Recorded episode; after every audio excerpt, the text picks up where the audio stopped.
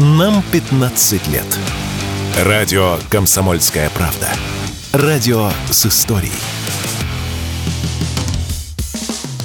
Что будет? Честный взгляд на 31 января. За происходящим наблюдают Иван Панкин и Игорь Виттель. Да, действительно, Иван Панкин в студии радио «Комсомольская правда». Игорь Виттель на связи по скайпу. Продолжаем наш эфир. Я напомню, что трансляция идет на YouTube, канал Непанкин. Присоединяйтесь, пожалуйста, в чате пишите. В середине часа микрофон будет работать. Во время большого перерыва пообщаемся с вами. Пишите ваши вопросы. Ну и не забывайте про телеграм-каналы Панкин, Виттель, Реальность. Пожалуйста, подписывайтесь. Так, Игорь, а давай наших старых добрых иноагентов с тобой пообсуждаем. А куда же без иноагентов и всяких там разных предателей. Вот, например, недавно проходила новость, что за несанкционированный концерт в где? В Таиланде, кажется, да, в Таиланде а, была задержана группа Би-2, участники которой, ну, несколько как минимум, основные солисты, они являются иноагентами, один даже э, донатил ВСУ, совершенно точно. И вот они были задержаны за это, и была у нас надежда, что они за эти самую, за неуплату налогов, за несанкционированный концерт будут депортированы в России, несмотря на то, что оба они белорусы. Я уж не знал, есть ли у них нет, Если у них российское гражданство, хотя они всю жизнь Кстати. пели для российской аудитории, работали в Россию, а потом после 22 года они покинули нашу страну и уехали, по-моему, в Израиль. И сейчас одного из них, Леву, депортировали как раз именно в Израиль. Что обидно, что обидно. Ну, давай, давай я сейчас немножко, во-первых, уточню. Э, по-моему, у всех участников группы, ну, по крайней мере, у пятерых есть российское гражданство, у Левы есть израильское, у Шуры, по-моему, австралийское. Там же они изначально как-то очень сильно разъехались, и, конечно, они давно не белорусы. Ну, они, а... я просто к тому, что если посмотреть, где они родились, они родились в Беларуси. Лева да, как раз... родились они белорусские. Они, да. по... один, по-моему, из Бобруйска, второй из Минска. Ну, не буду сейчас эти детали. Второе, значит, эм, их не за это, конечно, должны были депортировать. А тут за это они могли в Таиланде присесть. Но тут началось. Но дело даже не в этом. Мы с тобой еще вчера собирались поговорить, а, собственно, что Лева вот один улетел, товарищ и бросил. Но пока э, шла сейчас реклама и новости, я открыл одну э, неразрешенную нынче в России сеточку, честно признаюсь. И что я там вижу? Представляешь себе телеканал CNN? Ну да.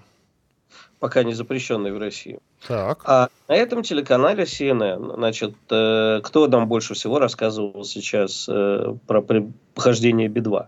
Естественно, иноагент Миша Козырев. Это он у себя во всяких соцсеточках рассказывал. И вот на телеканале CNN... Известный российский продюсер. Да, ну музыкальный, в смысле. На CNN выступил иноагент Михаил Натанович Козырев и рассказал о злоключениях. Они делают большой репортаж. Да? Репортаж они делают, естественно, не о том, что э, те безрабочие визы выступили в Таиланде, что без уплаты налогов и без всего, что могло бы быть. Да? Ну вот представь себе э, такую ситуацию. О чем рассказывает CNN? Нет же. Значит, Михаил Натанович продолжает дуть свою любимую дудку, что без всякого сомнения это дело рук России. Россия показывает, что даже там всех достанет. И можно я прочитаю тебе несколько комментариев оттуда, потому Давай. что там же еще комментарии есть. Михаил, спасибо вам огромное за ребят. Прямо сердце рвется от всей этой истории. В России еще остались нормальные люди, которые очень любят ребят за их человечность и честность. Михаил, огромное вам спасибо, что добились освещения этого безобразного факта, этого беспредела, этого дикарства во всех высомых СМИ. Я офигеваю, дорогая редакция, пишет в редакцию пятилетняя девочка Маша.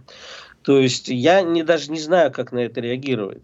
То есть вместо того, чтобы сказать, ребят, да, мы козлы, мы не подумали, мы хотели сэкономить, а мы дали концерт незаконно. Да, это не один, не один концерт там был а несколько? Ну, хорошо, несколько. Это даже не имеет сейчас э, особого значения. Дело в том, что, э, да, нас содержат в безобразных условиях, но, ребята, э, бывали мы в том Таиланде. И, в общем, да, таиландские тюрьмы не самое приятное место.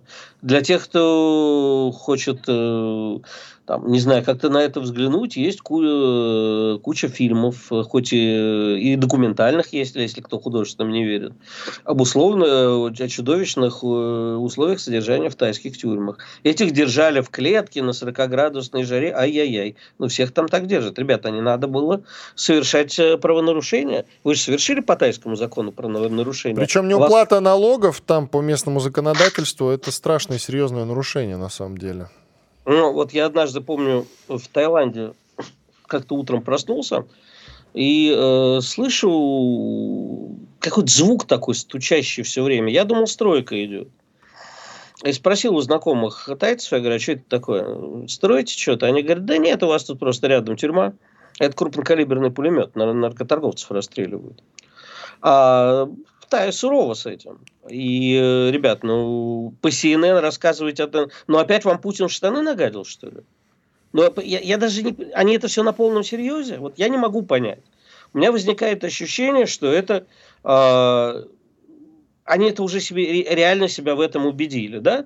То есть я прямо себе представляю, как Владимир Владимирович звонит э, премьер-министру Таиланда или королю. И говорит, слушай, у тебя там вот, знаешь, пацаны, они у нас иноагенты. И вообще люди нехорошие. Давай-ка ты их примешь за что-нибудь. Ну вы что, ребят, совсем поехали? CNN, понимаешь, CNN.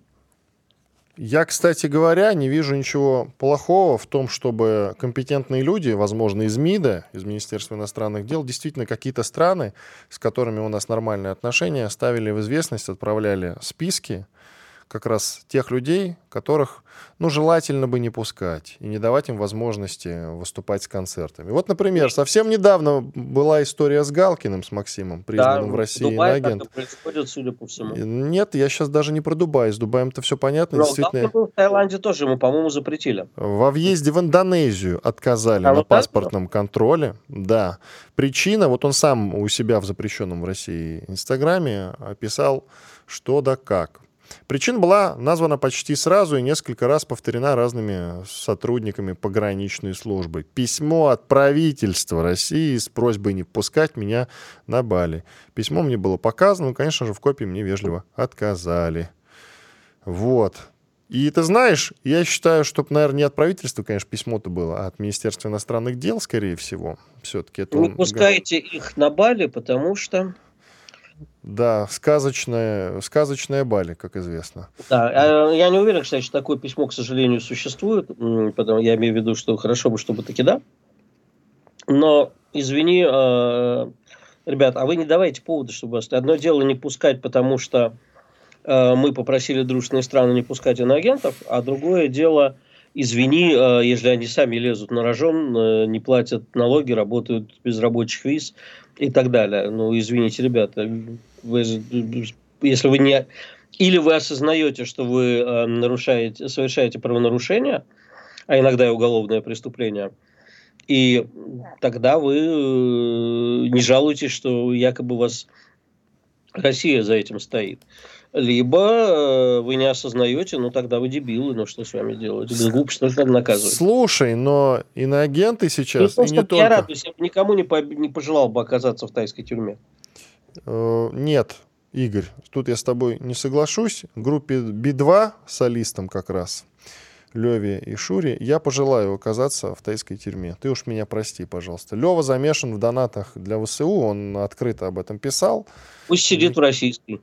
Вот, к сожалению, у меня была надежда, связанная с этим, что его действительно депортируют в Россию, и это было бы прекрасно, но, увы, видишь, он сумел смыться в Израиль. Но, но я надеюсь, а... когда-нибудь его кара небесная это покарает. Я советую всем посмотреть фильм «Бангкок Хилтон» как раз о тайской тюрьме. Очень познавательно. Нам еще с тобой фильм «Воздух» надо посмотреть Германа Младшего обязательно. Тут, кстати, в комментах, э, в комментах э, шутят, а зачем вам, собственно, смотреть э, этот фильм? Пусть вам Герман Младший сам о нем и расскажет. Они, конечно, намекали на тебя, очень уж вы похожи. С Германом Младшим. Да. Но нет, действительно схожесть некоторая имеется. Я, ты знаешь, если мастера я еще посмотрел, Ну, слушай, воздух выйдет э, на платформе на какой-нибудь, обязательно посмотрю. И обсудим. Госдума сегодня рассмотрит во втором чтении законопроект о лишении званий и конфискации имущества по делам о фейках об армии. По предлагаемым нормам конфисковать могут, например, телефоны и компьютеры, а также автомобили и деньги на счетах, э, считают опрошенные РБК юристы. Предлагаемые авторами законопроекта поправки в Уголовный кодекс нацелен на то, чтобы распространить на осужденных по статьям о дискредитации и распространении фейков об армии практически все дополнительные репрессивные механизмы современного Уголовного кодекса, говорит юрист Константин Добрыня. Это я РБК читаю. Ну что, угу. будем конфисковывать, Игорь? Нет, мне, ты знаешь, э, ты знаешь, почти всех, почти всех иноагентов мне не жалко почти всех. Нет, не то чтобы есть те, которых жалко, но я думаю, что просто найдутся те, кто э, как щепки будут лететь, попадут под раздачу. Вот такого бы не вот, хотелось э, бы. Тут, смотри, давай разделим этот вопрос на две части. У нас Стоит 50 секунд до перерыва только, помни. Ну, на две части. Стоит ли вообще это конфисковывать и э, как будет трактоваться в фейке об армии? Вот право применения мне тут очень кажется сомнительным будет, поэтому Э, я бы поработал над тем, что будет считаться фейками об армии. Но ты это никак не поработаешь. Что решат, то и будет, Игорь. Ты же прекрасно понимаешь. Тем не менее, нужно исключить любые сомнительные трактовки. Ну, никто не будет этим заниматься, я тебя поздравляю. Тут вопрос в том, э, правильный законопроект нужный или нет. Все. 10 секунд. Нет, Давай после перерыва да. обязательно обсудим этот момент, придем к какому-то выводу. Иван Панкин, Игорь Виттель с вами. Совсем скоро продолжим. Радио «Комсомольская правда». Срочно о важном. Что будет? Честный взгляд на 31 января. За происходящим наблюдают Иван Панкин и Игорь Виттель. Да, продолжаем наш эфир. Иван Панкин, Игорь Виттель.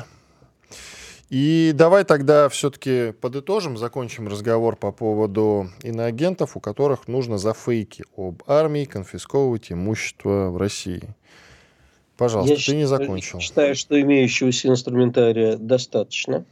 Я считаю, что э, следующим этапом э, вполне логично будет, если так все продолжится, э, вести э, то, что это донесший о фейках будет получать часть конфискованного имущества. Все к этому ведет. Поэтому мне кажется, что уголовные сроки за фейки и еще раз повторюсь, давайте разбираться, что такое фейк. Да? Если человек сообщает э, недостоверные сведения или сведения откровенно порочащие, не соответствующие действительности информацию российской армии, это фейк. А как мы помним, по этой статье пошли люди, которые просто там писали, например, «нет войне».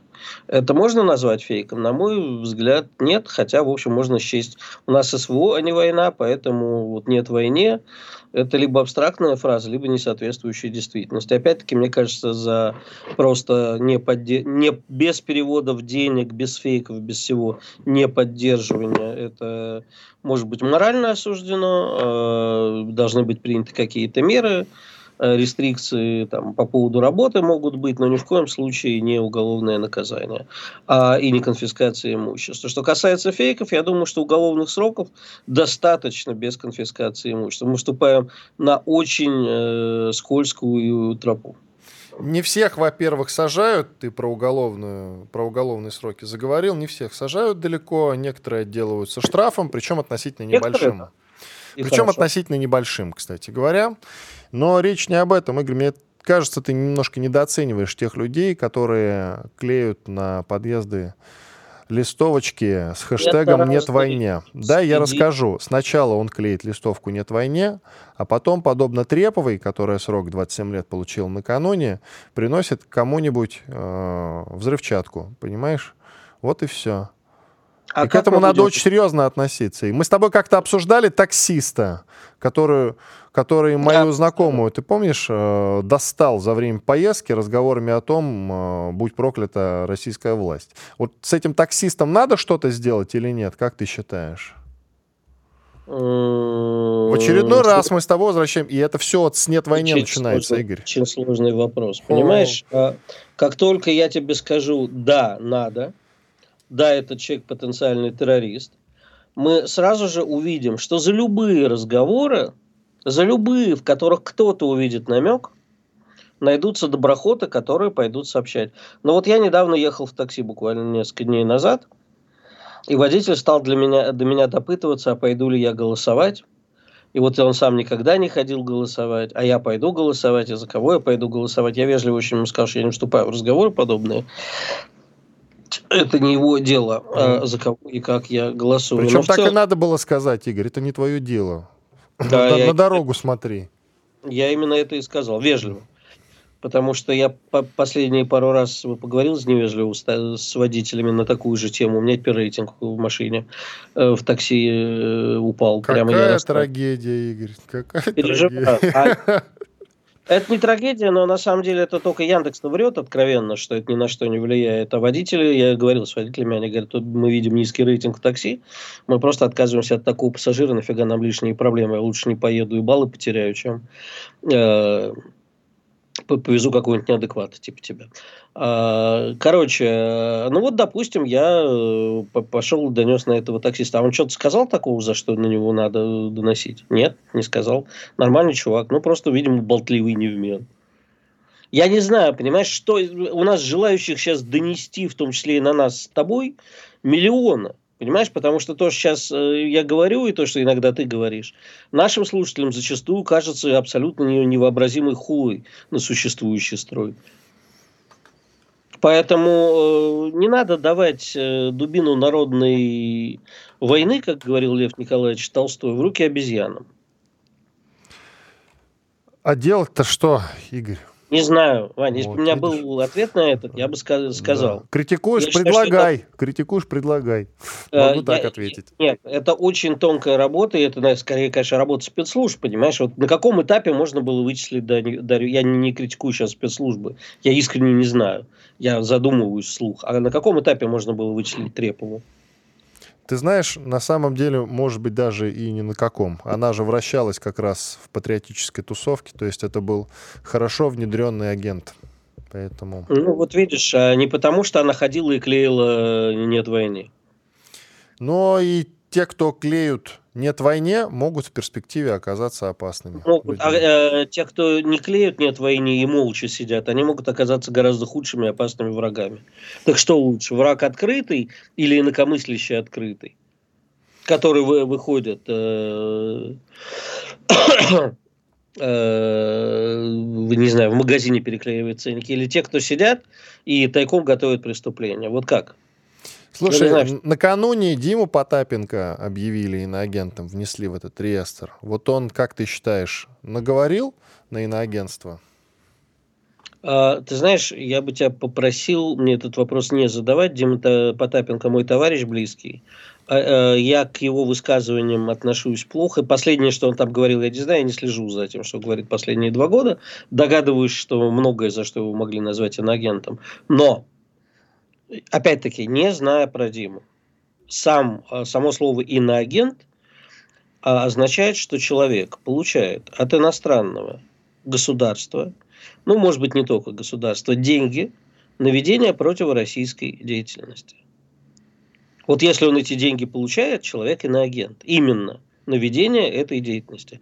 Не просто получил гонорар где-нибудь, написав статью где-то, а вот сознательно получает каких-нибудь Соросов или э, частные деньги, или от какого-нибудь фонда, созданного американским или английским государством, деньги на то, чтобы вести э, пропагандистскую деятельность, направленную против России. Это, безусловно, иноагент. И э, мы списывали этот закон с американского. И, соответственно, э, иноагент – это не стигматизация, это просто ярлык, по идее. Чуваки знают, что вот этот человек, он э, не враг, просто он берет на то, что он делает, он делает на деньги иностранного государства. И относиться к этому надо так. Что там Дима Потапенко, у нас с Димой Потапенко, хоть он мой близкий товарищ, разногласия по всем вопросам, наверное, практически по всем. Тут вот как раз просто на примере Потапенко интересно посмотреть. Да, ты сказал э, совершенно правильную вещь. Изначально предполагалось, что иноагент — это человек, который работает там, э, ведет какую-то подрывную деятельность на деньги.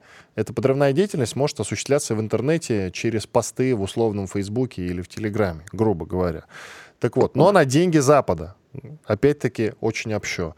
Так вот, реестр иностранных агентов по поводу Потапенко. Он участвовал, написано, участвовал в качестве респондента на информационных площадках, предоставляемых иностранными агентами и иностранными СМИ, распространял недостоверную информацию о принимаемых органами публичной власти Российской Федерации решениях и проводимой ими политики, принимал участие в создании и распространении для неограниченного круга лиц сообщений и материалов иностранных агентов.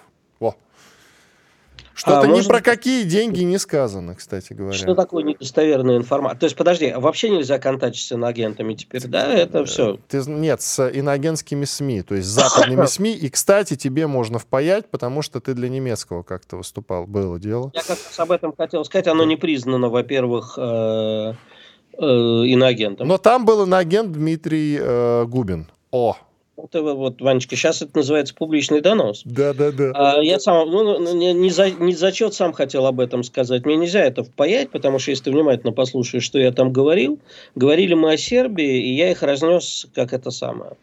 А, и пошел туда по просьбе своей старинной подруги, которая сейчас, к сожалению, живет в Берлине, работает на этой радиостанции, она не признана агентом.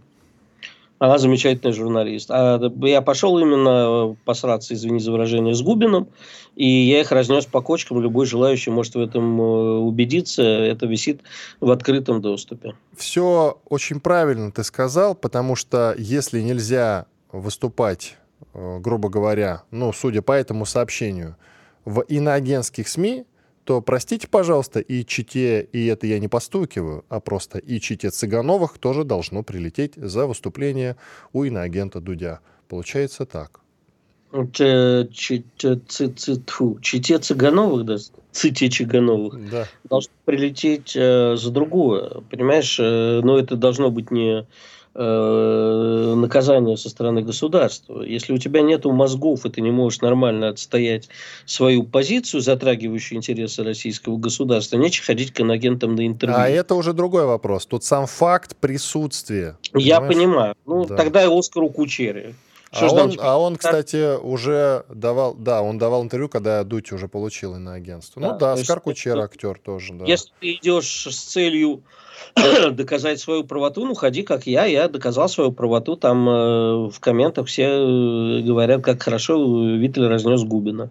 А если ты идешь поблеять, помлеять, и глядя на тебя, думаешь, господи, какие же идиоты поддерживают российское государство, лучше не ходи. Ты знаешь, за это не наказывают, нельзя наказать, инструментария нет. Но сам факт того, что нельзя никуда ходить и бросать трубку, если тебе звонят, грубо говоря, с иноагентского телеканала «Дождь», ну, это, правда, действительно, на мой взгляд, странно, потому что как раз наша работа заключается в том, чтобы отвечать на вопросы и защищать, грубо говоря, там, государственную линию, государственные интересы, вне зависимости от того, имеет СМИ э, статус иноагента или нет.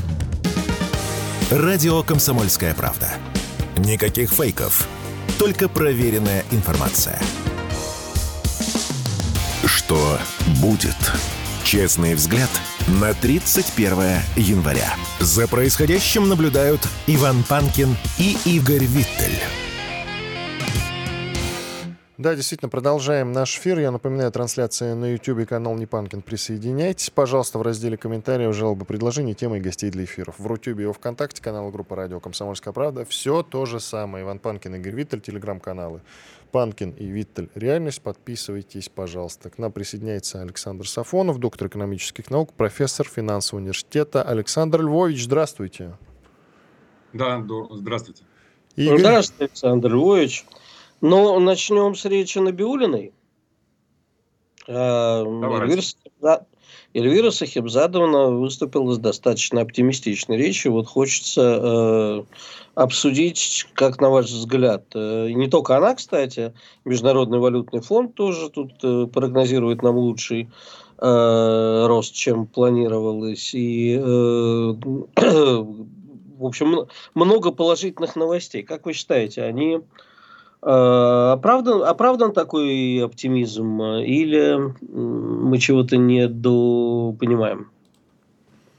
Ну, мы исходим с вами из того, что это прогнозы, да, которые предполагают, что э, те тренды, которые сложились в предыдущий период времени, будут развиваться таким же образом, если здесь вот э, большая пауза или небольшая пауза, не произойдет появление черных лебедей. Да, вот данную ситуацию, появление каких-то приходящих а, дополнительных обстоятельств, которые могут ухудшить а, общее мировое развитие, экономическое или вот, непосредственно страновое, предсказать невозможно.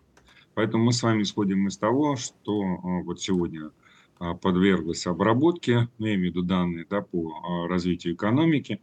Да, действительно, есть положительные моменты, связанные с тем, что, во-первых, никто из тех, кто сегодня говорит о положительных темпах роста в 2024 году, не ожидал их в 2023. Тот же самый Мировой банк считал, что мы окажемся в рецессии тем не менее, а, удалось не допустить, во-первых, возникновения а, гиперинфляции. Мы остались при росте в общем индексе потребительских цен 7,5% округленно, с одной стороны. С другой стороны, подросли с вами на 2,4%. Никто этого не ожидал. Ну и какие перспективы? Ну, дело в том, что мы исходим с вами из следующих обстоятельств. Нас а, продолжает а, расти обрабатывающее производство, которое за собой тянет а, многие другие отрасли. Ну, конечно, это связано в первую очередь с государственными заказами. Вот. Но что может быть ложкой дегтя в э, бочке меда?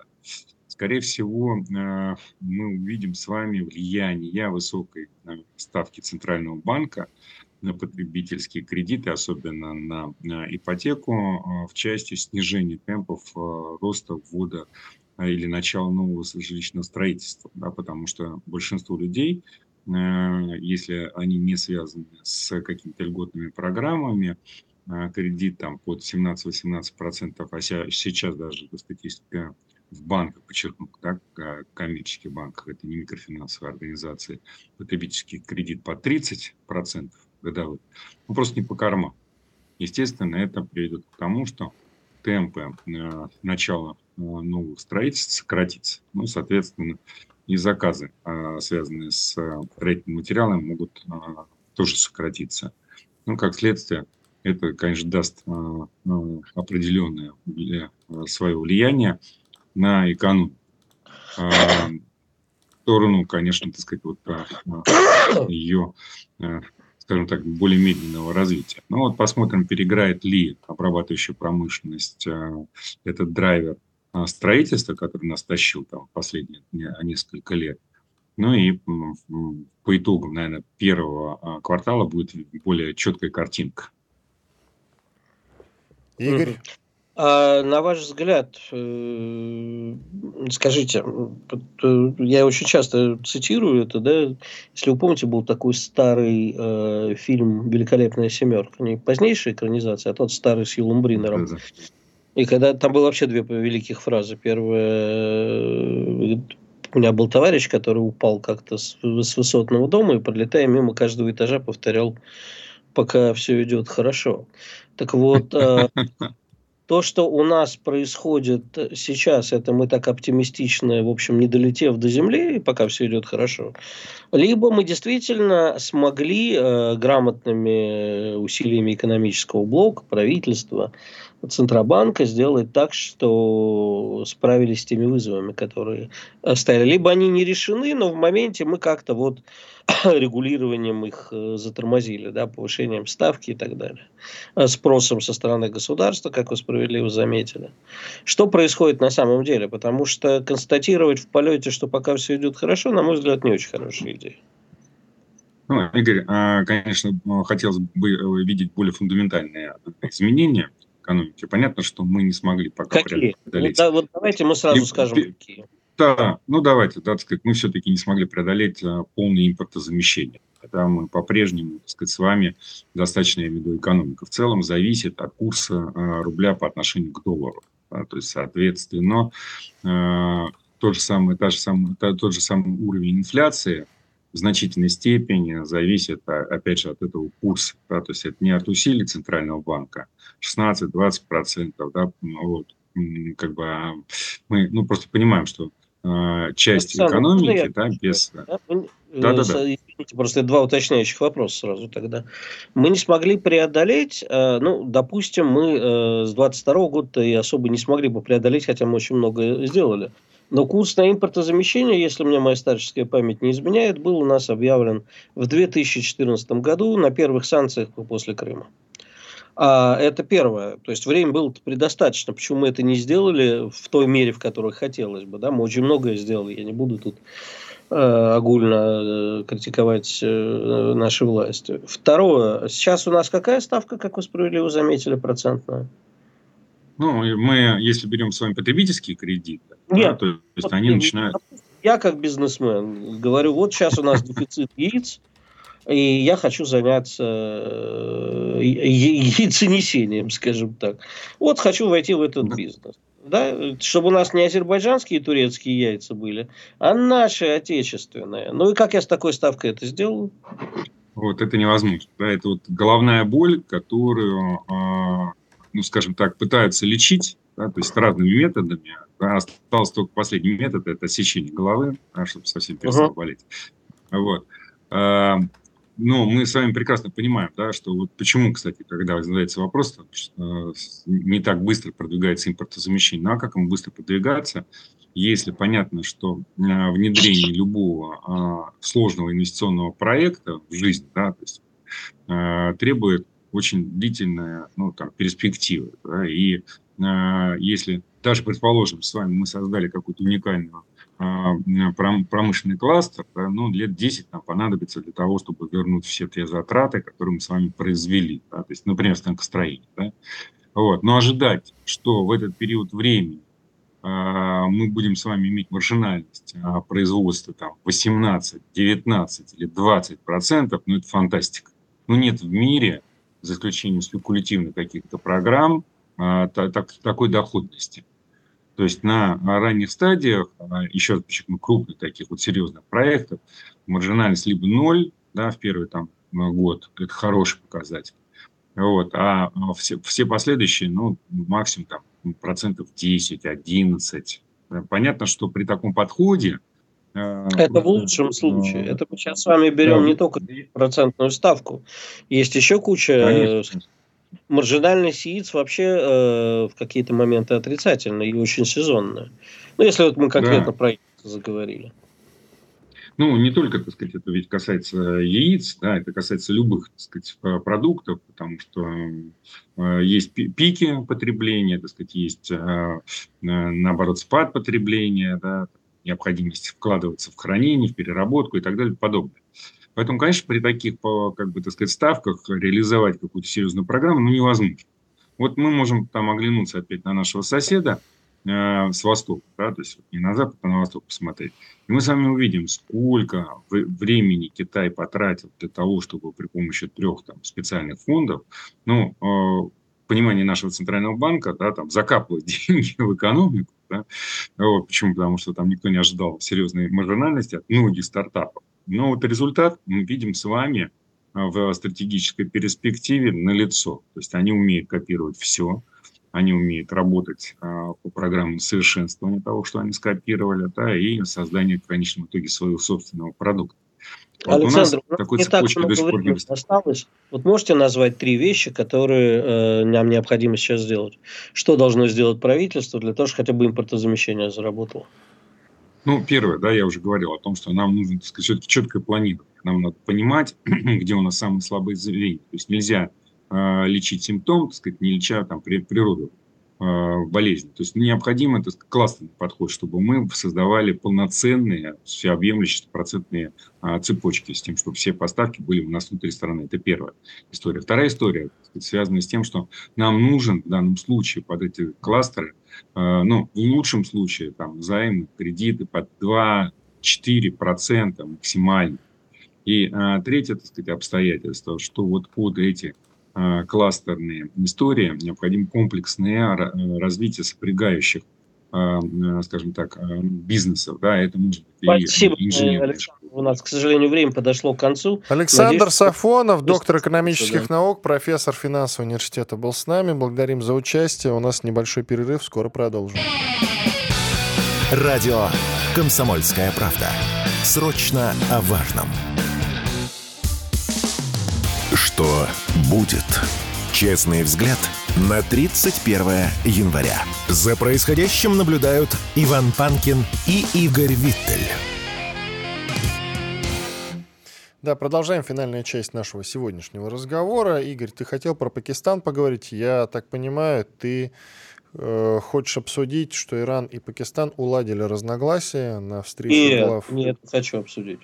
Ну, а, давай там тогда я уже проговорю новость, да, давай. что на встрече глав Министерства иностранных дел двух стран, Ирана и Пакистана, они обсуждали взаимные обстрелы, которые недавно произошли, и признали эти факты чем-то вроде недоразумений. Ну, то есть, по сути, по-мирному разошлись. Краями, как принято говорить в определенных кругах. Ну, это только подтверждает мою и не только мою версию о том, что это был договорничок. Да, и мы с тобой об этом писали, и я тут, извини, добавлю, и это означает, что и, допустим, в том же Техасе уже ничего не произойдет. Тут mm. две страны, две страны, которые реально обменялись обстрелами, не согласованными, возможно, как предварительно можно судить, предварительно, да? И в итоге в войну это не вылилось. Что уж говорить вот. про Техас. Значит, э, смотри, о чем я тебе говорил? О том, что в Техасе это не выльется в войну, но будет постоянное повышение ставок.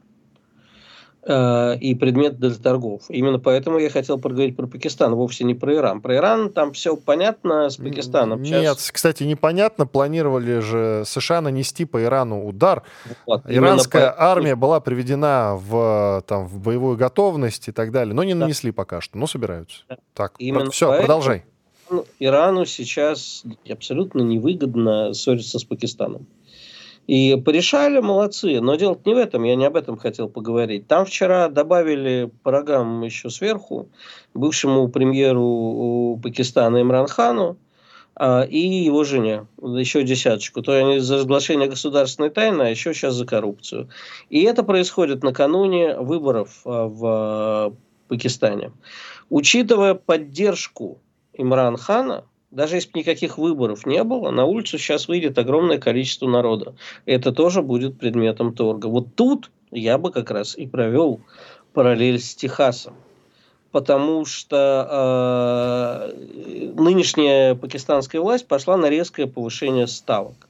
И вот мы сейчас можем увидеть традиционный для Пакистана очередной какой-нибудь переворот, ну или, по крайней мере, очень серьезные волнения. Глядя на это, я думаю, что Байдену стоит призадуматься, стоит ему повышать ставки или нет. Вот именно это я хотел сказать. А то, что они там с, Паки... с Пакистаном, э, с Ираном договорились, ну, я в этом никак не сомневался. Все это, знаешь, побрецать оружием, привести, это вполне возможно был сигнал не столько Пакистану, сколько американцам. Потому что сейчас Иран всячески дает понять Америке, что если будут нанесены какие-либо удары по иранской территории, то Иран устроит э, американским базам на Ближнем Востоке э, тысячу и одну ночь. Персидские сказки американцы узнают воочию.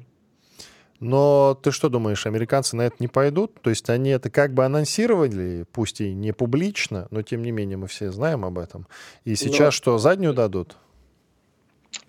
Я думаю, что нужно быть последним идиотом, чтобы в текущей ситуации с текущим опытом после Афганистана, после того, что происходит с Израилем, после того, что происходит с Украиной, открыть еще фронт э, против Ирана. Это будет, наверное, не просто снесут Байдена, а Соединенные Штаты поставят себя под очень серьезный удар э, и внешнеполитический, и с, с точки зрения пиара, и военной. И Иран это Штаты сломаются без зуба. Какой бы коалиции они ни выступили.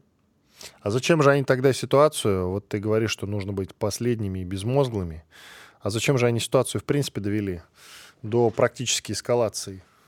Знаешь, э, самое большое заблуждение человечества, как мне кажется, это э, Фраза «там же наверху не идиоты сидят». Да, есть такое. Понимаешь, вот мы живем э, в таком абсолютном э, заблуждении, что ну не может же президент Соединенных Штатов, лидер такой мощной страны, быть дебилом. Ну, а если может, то не может, быть его соратники не такие дебилы. Я надеюсь, что не такие, понимаешь, я не желаю сейчас этой никак войны. Я надеюсь, что это просто легкое бряцание оружием, взаимными э, угрозами, упреками. Опять-таки, это решение каких-то внутриполитических проблем. А, но до этого, скорее всего, я надеюсь, не дойдет. Но ежели что, ну, слушай, а чего... Многие ли добились американцы полез Э, зайдя в Афганистан после 11 сентября. Ну, что-то добились, я так ну, понимаю. Ну, чего-то добились. Но если вот на одну чашу весов положить э, хотя бы финансовые потери и э, рост терроризма, да, на территории штатов с тех пор не было такого равнозначного 11 сентября теракта. Был бостонский марафон, было помелче, но э, ничего серьезного, слава богу, не было. А я думаю, что не, если все-таки на одну чашу весов положить и геополитические, и финансовые потери, и позорный уход, а на другой пойманного Бен Ладена, которого, может быть, и без этого поймать для этого не требовался вот войск э, в Афганистан, то, в общем, неравноценный обмен. Ну, вообще-то они контролировали наркотрафик, за этот период. На этом наварились очень да. неплохо. Так что Правильно. финансовых потерь да. там нет. Не контролировали, а возглавили. Давай уж говорить ну. Хорошо, ладно, да. А, и а, и финансовых и... потерь, даже с учетом брошенной техники, там нет. У Афганистана не было э, ядерного оружия. Э, у Афганистана не было возможности нанесения других ударов, кроме теоретических. Если ядерное оружие у Ирана, и на какой степени подготовки он находится, мы не знаем. А то, что у Ирана через своих прокси есть возможность нанесения и напрямую через своих прокси серьезных ударов э, как по штатам, так и по их союзникам, в первую очередь по Израилю, это пожалуйста. Так вот, но ты же про Пакистан-то заговорил не только ради того, чтобы э, со мной поделиться да, я скорее, этим э, сакральным знанием повышение ставок э, может э, приводить к абсолютно противоположному эффекту. Поэтому, если э, Байден пойдет на прямой и серьезный конфликт федеральных силовиков с местными, то Байдена снесут. Давай так глобально как... брать. А нам глобально это значит, как это касается России? Глобально это значит, что когда э, американская экономика особенно, ну, смотри, краткосрочное мы, если для этого дойдет, мы увидим рост цен на нефть. Мы увидим падение американских э, бирж, мы увидим след падения мировых, мировых бирж, мы э, увидим то, что вместо одного вменяемого Байдена, э, с которым можно было хоть как-то, хоть как-то возможно. Плохо вменяемо, но все-таки у дедушки есть советники, с которыми можно договариваться. Мы увидим на политической карте мира не пойми что. А, и непонятно, с кем будет договариваться, в чьих руках что окажется. И, в общем, э, как уже говорил наш с тобой гость позавчера один, кто-то говорил, что Россия ничего от этого не будет, а вот э, по-моему, Женя Минченко, с которым у меня вчера вышел вечером «Реальность Виттеля», говорил о том, что нам это совсем не нужно. И Понимаешь, закон... Дав... А, ты хочешь закончить, давай. Да, закончить. я хочу зак... закончить, что там вот когда говорят, а вот чего американцы, это всю жизнь было, а вот что они устроили арабскую весну в свое время, когда говорили в середине двухтысячных, а, а вот это вот теория управляемого хаоса. Вот у меня тогда еще возникло сомнение о том, что хаос э, в данный момент управляется. В какой-то момент ты считаешь, что ты создаешь хаос и им управляешь, а потом выясняется, что хаос у тебя вышел из твоих рук, Э, и является неуправляемым. То есть, если мы хотим устроить американцам якобы управляемый нами хаос, это, возможно, хорошо. Управлять мы им не сможем. А это очень плохо подействует и на экономику, и э, на все остальное. Но, собственно, два полюса пытаются управлять хаосом сейчас и в Южной Америке. Я имею в виду, Да. что интересы там есть и у нас, и у Соединенных Штатов Америки. К чему Не я только, все это? не, не только в Южной Америке, но и в Африке Нет, тоже. я про Южную Америку сейчас. Африку пока за скобки выведем. А там Эквадор, который передаст старую российскую технику Соединенным Штатам Америки в качестве металлолома. Это вызвало, конечно же, протест российской нашей страны. Э, И Эквадору, и Соединенным Штатам на этот профес, протест, извините, конечно же, с высокой колокольни. Вот тебе, пожалуйста. Кстати, э, с Эквадором нам есть о чем поговорить. Эквадор для нас важная, может быть, стратегическая точка. Нас вообще очень много интересов в Латинской Америке. И э, нам выгодно держать э, в... Ты не любишь это слово, но я его все-таки повторю. В подбрюшке у Соединенных Штатов э, такие очень неспокойные э, ситуации. Да? Знаешь, когда в подбрюшье постоянно чешется от известного заболевания, это очень неприятно. А не кажется ли тебе, что мы так внезапно для себя, совершенно неожиданным образом, начали терять Южную Америку, отдельно взятые Ну, страны? Был, нет. у нас с Аргентиной все было хорошо, они вступали в БРИКС, потом внезапно там побеждает какой-то идиот, Милей. Э, В БРИКС они больше не вступают, и сейчас, ну, судя по тому, Ну, что он заявляет, я- э, ничего хорошего э, в отношениях с Россией не будет. Тут и Эквадор нарисовался. Иван, дорогой, с той скоростью, в которой в Аргентине меняется власть, я бы сейчас на Милей не обращал внимания. Четыре года возьмется- придется подождать все равно. Не Такое. факт, не факт. Скорее всего, раньше снесут. А может, и и срок, а может, и два. Посмотрим. Ну, срок и два, это, извини меня, огромные сроки. Так что... Ничего. В, в- Латинская Америка славна тем, что сегодня есть Эквадор, завтра нету. Извини меня, но Эквадор как-то вот пока еще ни во что не трансформировался за Пусть это время. об этом волнуются потребители запрещенных веществ. Иван Панкин, Игорь Виттель были здесь, остались очень довольны. До встречи завтра, друзья. Радио «Комсомольская правда». Мы быстрее телеграм-каналов.